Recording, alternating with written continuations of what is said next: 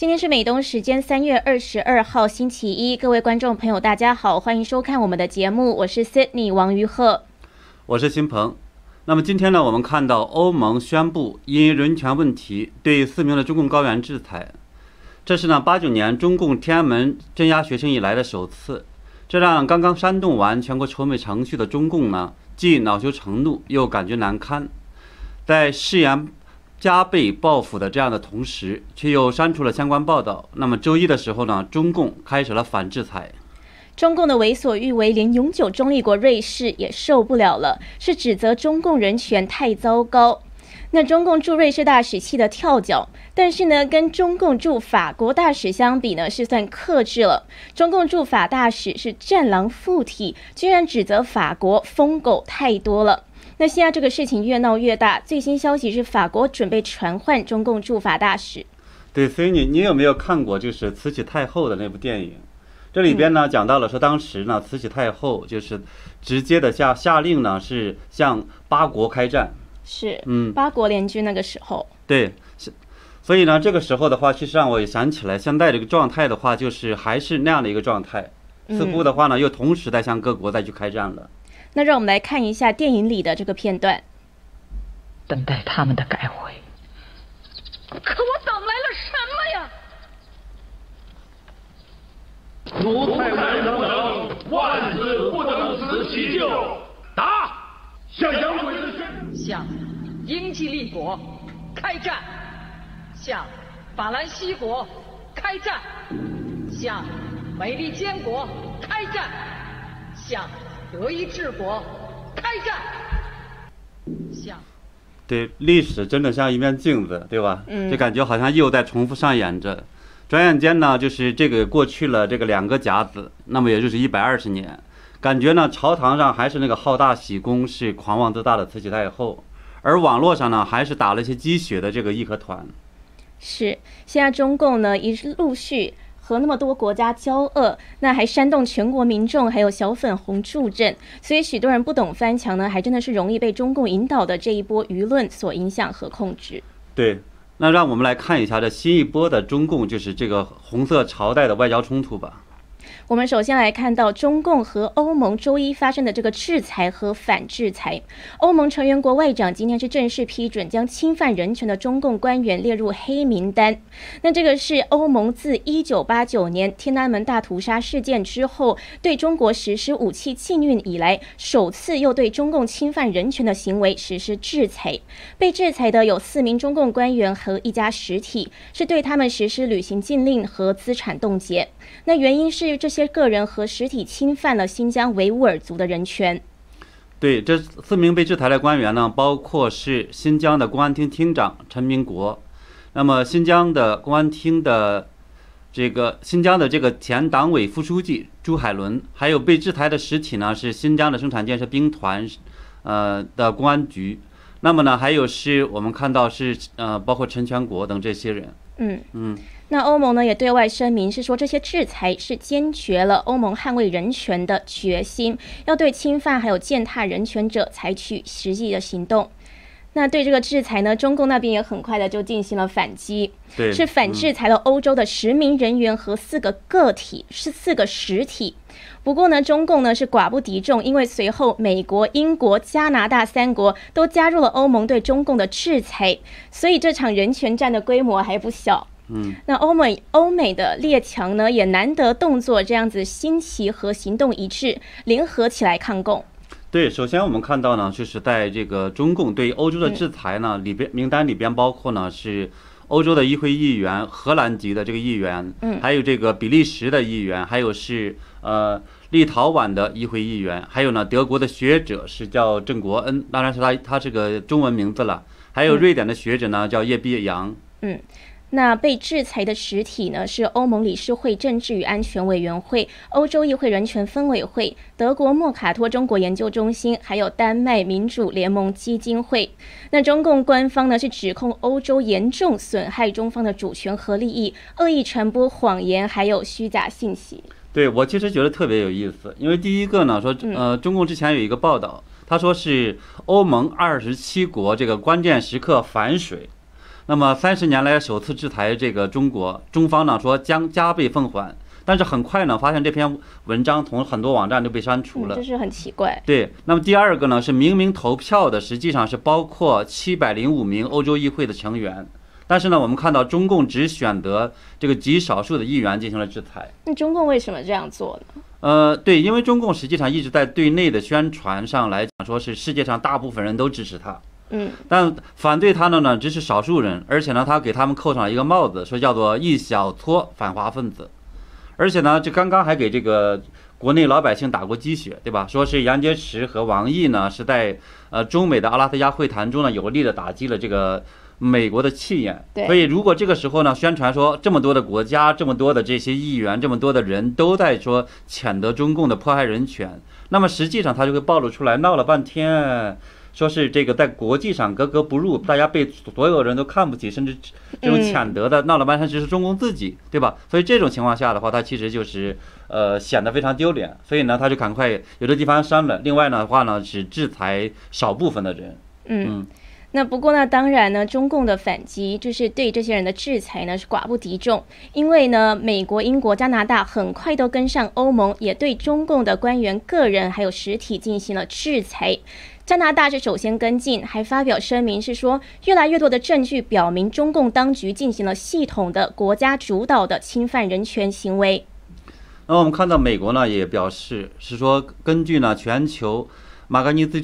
呃马格尼兹人权法案呢是对这个陈民国王军政制裁。那么去年的时候，美国已经制裁了这个呃就是新疆的前政法委书记朱海伦，还有是党委书记、党委常委是王明山，还有呢是新疆的这个书记呢是还有这他同时也是政治局委员，就是陈全国。对，那此外呢，英国也跟进，是对四名中共官员还有新疆公安厅实施了制裁。英国的外交大臣拉布呢是说，中共政府涉嫌强迫维吾尔族妇女绝育，对少数穆斯林人口进行全面监视。还开动了第二次世界大战以来最大规模针对种族或宗教族群的大规模拘捕行动。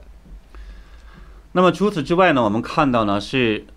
就是永久的中立国瑞士和这个中共之间呢也发生了激烈的冲突。那么呢，中共是驻瑞士大使馆进行了抗议和所谓的叫做坚决反对。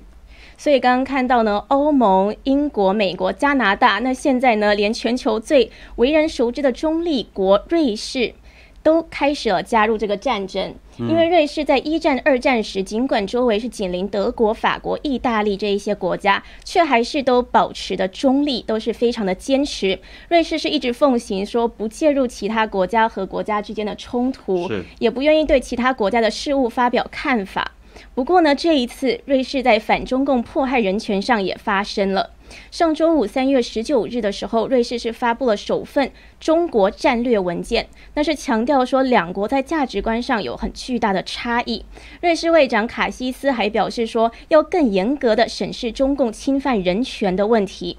他是说，中共在人权问题上进行对话的时候的意愿是有所减弱，而对国内的人权状况呢，反而是变得越来越糟糕了。所以对瑞士来说，人权对话仍然是关键。那战略文件内容会确保所有双边协议都涉及人权问题。对，他还说呢，是处理人权问题不再只是外交部的这个专属职责，而是整个瑞士政府的职责。嗯，不过我们也注意到，瑞士政府在声明中说，中国是瑞士的第三大贸易伙伴，两国之间有自由贸易协定，还有几十种对话渠道。但是呢，两国之间的价值观存在明显差异。那难道他们不担心失去中国这个重要的贸易伙伴吗？呃，看起来呢，他们希望两方面都做好，因为也就是说，他不会仅仅是为了钱呢，对对中共的这种人权问题这种装聋作哑了。那我们看到呢，瑞士这个外交部长卡西斯呢，他在十九号的时候就说，这个两国这个关系的两个关键问题，一个呢是这个人权对话，一个就是贸易交易。那么呢，他瑞士呢希望是有一个独立的这个中国政策，在这个政策下的话，相当于是两条腿再去同时去解决这种双边问题。嗯，那么卡西斯还说呢，是瑞士的各个城市、科科研机构还有这个企业，也可以呢为保护这个基本人权做出贡献。他说，随着所有领域的参与呢，我们希望在人权问题上拥有更大的这种说服力。嗯，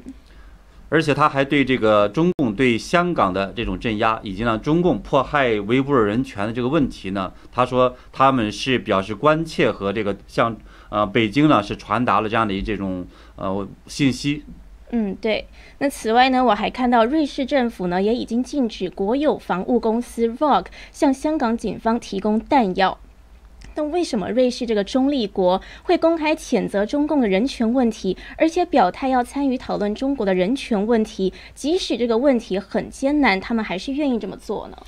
呃，我觉得这应该是中共的这种倒行逆施的话，让世界的话都看不下去了吧。而且的话，我们也看到报道说呢，是瑞士的很多的这种活动团体，呃，还有个人呢，也是要求这个瑞士政府有所作为。再加上这一次，毫无疑问，实际上是美国和欧盟或者这些国家来讲，其实是在协调一致的，在对中共的话，实际上是在人权问题进行打击。是。那今天呢，中共驻瑞士大使馆也回应了瑞士的这份中国战略文件。那中共那边是说，瑞士给中共贴上了一些恶意的标签，向外界释放出错误信号，这些说法背离了基本的事实。不利于中瑞关系健康发展，所以中方对此表示坚决反对。那还说呢，中国人民也享有充分的民主与自由，希望瑞士能够摒除他们的意识形态偏见，尊重中国人民对适合本国国情发展道路和社会制度的选择。那您是怎么看大使馆的这个声明？对，他说是中国人民也享有充分的这个民主和自由。可是我们都知道，说这个民主和自由这两个词。在中国都属于这种敏感词，谁在网上发出来都会遭到喝茶。那么中国人民呢，到今天也没有选票，所以这个中共这些官员，包括国家主席，对吧？他也不是老百姓选出来的，就是刚刚召开的这个两会里边做的呢，啥也根本不是人民的代表，而只是一些这种中共的官员和这种呃中共的一些富豪。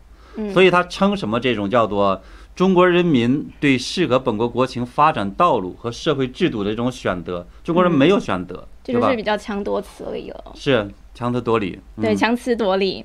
那过去呢，中共也用这些优美的词呢欺骗国际社会，但是呢，现在也骗不下去了，连瑞士这个中立国都要出来反对他。对对，然后他还说呢，这个中国人民享有充分的民主与自由这两个词，民主与自由，我觉得不仅中国人自己不相信，他们有问全世界任何一个人，也没有人会相信。对，现在的话，应该是没有人再去相信他了。嗯嗯。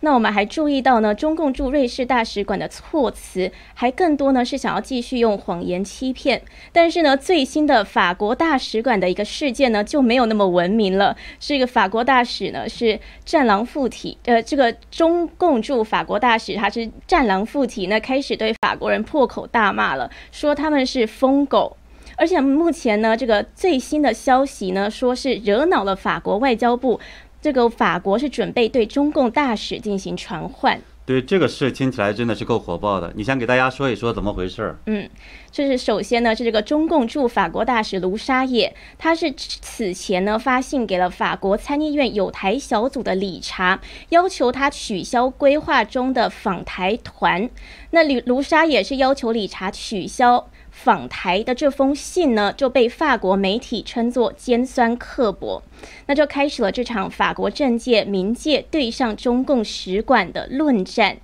中共驻法使馆呢，首先是发推特反驳法国媒体的说辞，是说措辞有理有据，语气平和坚定，哪来的尖酸刻薄？但是之后呢，针对理查要访台湾这件事情，法国外交部发言人是表示说他们不会干预。然后，另外一位法国策略研究基金会的一位研究员波恩达兹，他在推特上呢又对此叫好，还给中共的法这个中共驻法使馆呢就对他们这个喊话，是说给你和你的妖魔们一个大大的吻。这个够激烈的。对，嗯。那接着，当然中共使馆也不甘示弱，就反击，在推特上呢竟然骂这个波恩达兹是小流氓。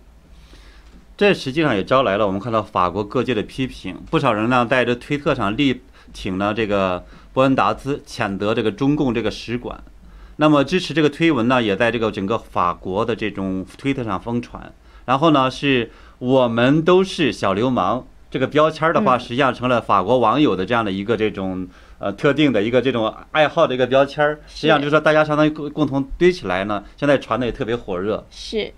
那法国民间力挺波恩达兹，法国媒体也是马上报道这件事情，是说中共驻巴黎大使馆攻击一个法国研究员，称他是小流氓。那欧洲议会议员格鲁克斯曼他也谴责，他是强调说，如果法国政府还有尊严和国家意识的话，就应该要立刻传召中国大使卢沙野，并和他严正的解释，要继续撒野就马上回中国。那还有另外一位欧洲议员，这个贝拉米也向法国外交部长喊话，是说中国使馆侮辱了一个知名的学者，不可以让这件事情就这样过去，否则呢会是一件懦弱且危险的事情。对，我看到欧洲的这个议会议员呢是叫卢瓦索，他还跟我说呢，说很少见到说有外交官对自己国家的形象造成如此大的伤害，粗暴呢且粗鲁，这就是呢他所展示的这个中国。所以中共呢，对对内呢是宣称说这个是中共的一个胜利，就是非常的强硬这样子。可是呢，这个其实国其他自由国家看起来都不是这样，反而是显得大家看起来就觉得他们是怪物。所以大家没有人觉得说这个那个学者呢对中共的这个说什么小妖魔鬼怪们的话，其实大家觉得那是讽刺，大家觉得那是实实在在一个真实的事情。是，嗯。那反而呢，这个中共的战狼外交被外界视为呢是粗暴而且粗鲁的。那这件事情呢还没有到此结束。面对法国各界的指责呢，中共驻法国大使馆呢，当地时间周日又发布了一篇一千五百字关于言论自由的民主讨论的一个长篇新闻稿，那是回击说波恩达兹的推文是挑衅。然后呢，还说了什么呢？说言论自由是平等的，他有挑衅中国使馆的自由，我们也有回击的自由。这个是中共驻法国使馆说的。哎呦，又开始说起来这个言论自由和民主了。是这种时候，自由与民主突然变得很好用了，是吧？对。那这就是所谓的强辩，还有一贯性的指责别人的作风，就是中共的一贯作风。对，我看到还是这个中共呢驻法国使馆还说呢，说叫波恩达兹呢小流氓，他说是蔑视而非侮辱。嗯，那更劲爆的呢是外界指责中共战狼外交，结果驻法使馆的新闻稿里呢是表示说，如果真有战狼的话，那是因为疯狗太多太凶，包括一些披着学术和媒体外衣的疯狗对中国疯狂撕咬，竟然开始骂这些法国人是疯狗，而且这些外交官还在别人的国家呢。对呀，结果的话，我看到今天实际上就是。不仅是说这个呃驻法大使馆和这个美法国的媒体啊，甚至学者啊、政府啊，再去骂、再去对战，嗯，甚至个中共这边的这个《环球时报》的这个总编呃胡锡进呢，也加入了这种战团。他说呢，中国驻法大使馆这句“流氓”说的太准确了。他还教育法国说，嗯，他们以为今天还是一百年前吗？让他们多一些自尊吧，不要羞辱了中国人长期欣赏并怀有敬意的这个法国文明。对吧？好像这个中国共产党真的尊敬和这个爱喜欢过这个法国文明似的。我记得那时候来讲的话，中共真正喜欢的实际上是我们讲说巴黎公社他们的那种中国共产党老祖宗，也就是说他要把他们喜欢的真正的是把这个巴黎的原来那么多的这种文明砸烂的那样的一套一群人，他绝对欣赏的不是说现在的这个文明的法国。是。那的确呢，按照他这个标准呢，美国和法国都属于腐朽的、没落的资本主义，怪不得中共对这些国家敌意这么大。对中共在骨子里来讲的话，它就是不可能从价值观角度来讲，它本身就是这种彻底的去否定所谓的它叫资本主义的这些国家的。所以的话，它实际上当然准确的说的话，这就是这种中共这样的一个邪教和呢整个世界的这种。正常人类的价值观上的根本的冲突，所以这件事情暴露的是这么一件事儿。可是他们现在也是用着资本主义在有这个经济的发展。嗯，对，所以但是呢，他给他自己变了一个名儿，他实际上说呢，这叫做中国特色的社会主义，对吧？嗯。所以呢，当时这个据说这个邓小平和这种就是当时布什总统的话呢，他有一个对话，说来讲的话，那边就问他说：“你这不就是我们的资本主义的这东西吗？”结果在那边就笑，这个这个谁？呃，中共这边呢就说啊，那你随便你们叫什么吧，嗯，就说他实际上还经常会这叫披着羊头卖着狗肉，对吧？是，就是中国有现在的这个经济的崛起呢，靠的也是资本主义，可是呢自己却改了一个名称，然后再四处抨击其他国家的这个资本主义。对，嗯。不过这个呢，我们看到也是说这件事情现在是越闹越大了，就是目前我们看到这个法国的外交部也开始生就很生气，对吧？嗯。那么呢，准备传唤是中共是驻法国大使呢卢沙野。那么法国的外交大臣是叫做呃让伊夫勒德里安呢，他是在推特上就写着，他说中国驻法国大使馆的言论以及针对呢欧洲民选官员、研究人员和外交官的行为是不可接受的。我要求呢传唤中国大使，以坚定的提醒他这些消息。对，这个是最新的消息，是路透路透社出来的。对，那所以现在看到这个事情是越闹越大，越演越烈。卢沙野呢，其实去年四月四月就因为疯狂攻击病毒来自于其他国家，然后还抨击这个西方国家处理疫情不力，所以被法国外交部就严正抗议过。对，那么从目前的报道看的话呢，卢沙也应该是在周二的时候会前往这个法国外交部。嗯，那么法法国外交部长呢将就是说中共呢对，呃，他的制这次制裁里边因为有一个法国的这个议员，对吧？而且呢还有他这一段时间的这个中共驻法国大使馆的这些言论呢，提出这种严正的抗议。